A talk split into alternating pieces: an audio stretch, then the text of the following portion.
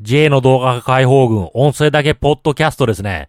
コンデンサーマイクで収録してますというか、これこっちのことだろうって言われますね。でもコンデンサーマイク、今まで閉まってたんですよね。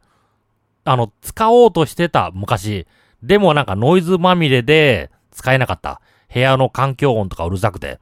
でも、アドバイス受けてしっかりセッティングしたら、ちゃんと録音できるようになったんですよね。周りの環境音とか、あまり拾ってない。ほとんど拾ってないですね。今日の話題。まずあの、喫茶店、まあ、初めて行った喫茶店で、常連さんとマスターがいて、そこで面白い話を聞きましたね。あの、昔って、昔あの、戦時中とか、もっと昔かな、秘密警察という組織があったんですよね。あの、人々の、その、行動を取り締まる警察。まあ、思想犯とかそういうのを早めに捕まえることですね。あの、国の、国、国の方針に反したことをちょっとでもやってる、計画してる、話してる。それだけで捕まってしまうんですよね。捕まって、なんか連行されて拷問を受けるみたいな。ひどい話ですよね。それ今、秘密警察なんて当然いないですよ。まあなんか公安とかいるみたいですけど、それは昔の日本の秘密警察とか、ドイツのゲシュタポみたいに、ひどいことはしない。まあ別に何話してても来ないですからね。インターネットで何言いたい放題言ってても、何も来ない。私みたいに YouTube で何か発言してても、変なの、変なのっていうか、そういう警察とか来ないですからね。だから何でも発言できる自由な自由な時代になったはず。でも、皆さん自由に発言しないんですよね。その、そのカフェで話してた、喫茶店で話してた人も、まあ、年いった人、その人たちが嘆いてる。まあ、なんか不思議ですよね。まあ、言いたいことを言える時代なのに言えない。それは何なのかなと思いましたね。まあ、それとあと友人と話してて、まあ、友人の気持ちというか、何か買った、物買った。物買った時どうだったってことを聞きたいのに、なんかその人の、そのいわゆる惚れたとか、良かったとか、そういう言葉が出てくる前に、何か神の視点、あの、引いた視点になって分析が始まるんですよね。まあ、これ聞いて、私、わかりましたね。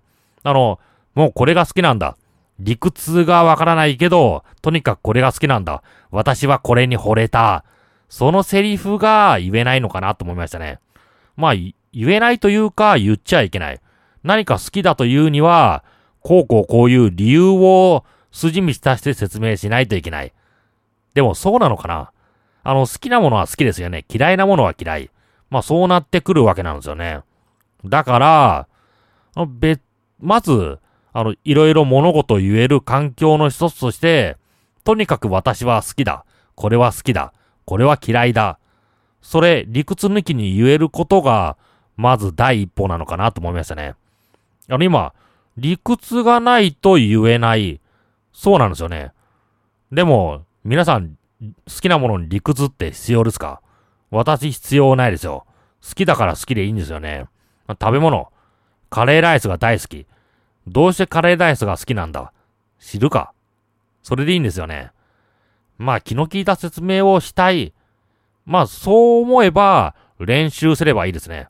あの、こうこうこういう意味で好きなんだと言うけど、まあ人前、まあいわゆるメディア対応としてはすごくいいですけど、人と雑談してるとき、あと本心を相手が聞いてるとき、その時にいろいろ理屈とか言うと、あそんなこと聞きたいんじゃなくて、あの、本当に好きなのって、クラッと来たのかとか、そういうところを、あの、普通の会話では聞きたいのかなって、そう思いましたね。まあ、なんか、急に思い出しましたね、そういうこと。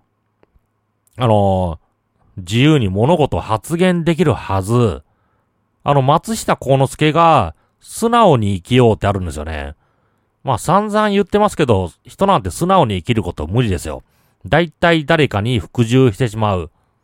その中で素直に生きようって、非常に厳しいアドバイスなのかなと思いましたね。皆さん素直に生きたいわけなんですよね。でもいろいろ規制がある。こうやれ、ああやれ、こうやらないといけない。いけない。世間体が、みたいな。そういうところを守ってたら、自分の素直な言葉、素直な行動なんか出ないんですよね。そうしていくうちに、なんか防衛、自衛が働いて、自分の好きなこととにかく好きなんだというのが、なんか恥ずかしい。そういう感じになるのかなと思いましたね。でも好きなものは好き、嫌いなものは嫌い。まあ何がおかしいんですかね。あの、それが言えない時代こそ、この秘密警察の時代なのかなと思いましたね。そして秘密警察。まあ、当然そんな組織、警察上とか、あの政府上ではなくなりました。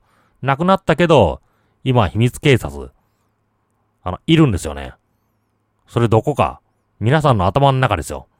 皆さんの頭の中が秘密警察状態になって、相手を非難する。または自分にブレーキをかける。そういう時代、そういう時代が今ですね。まあ、インターネット時代になって自由になった。そう言われてますけど、まあ、インターネット確かに自由なネットワークですよ。ネットワークですけど、いわゆるハイレベルの部分。例えば Google とか Facebook とか Twitter とか、そこの部分は、インターネットじゃないんですよね。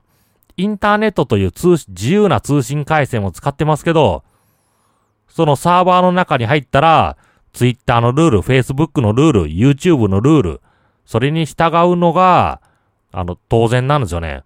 だからネットが自由になった、自由だと言われてるのに、何か窮屈、窮屈だな。そう言ってる人は、そのインターネットの中の私有地、または会社が管理する場所に入って不自由だ。そう言ってるだけなんですよね。あの、自由になりたければ外に出ればいいんですよね。あの、ネット、動画とか YouTube に置くことが全てじゃないですよ。Facebook にメッセージ書くことが全てじゃないですよ。Twitter にメッセージを書くことが全てじゃない。メッセージなんてネット上のどこにでも書ける。なんかネットワークサーバー借りてそこに書くことができる。フリーのサーバー借りてそこに主張することができる。何か自分の主張したいことが動画であれば、適当なサーバーにダウンロード可能な形式 MP4 とかで置いとく。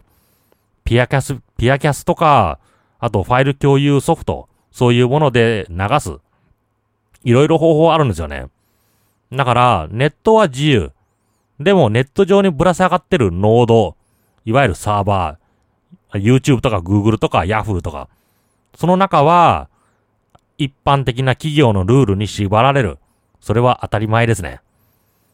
インターネットは自由。当然自由。本当にインターネットを自由に使いたければ、この、大組織、YouTube とか Google とか、同じですね。YouTube、Facebook、Twitter、Yahoo とか、そういう大組織を前提に考えることは、抜きにした方がいいのかなと感じましたね。ということで今日の自閉のポッドキャスト音声だけでした。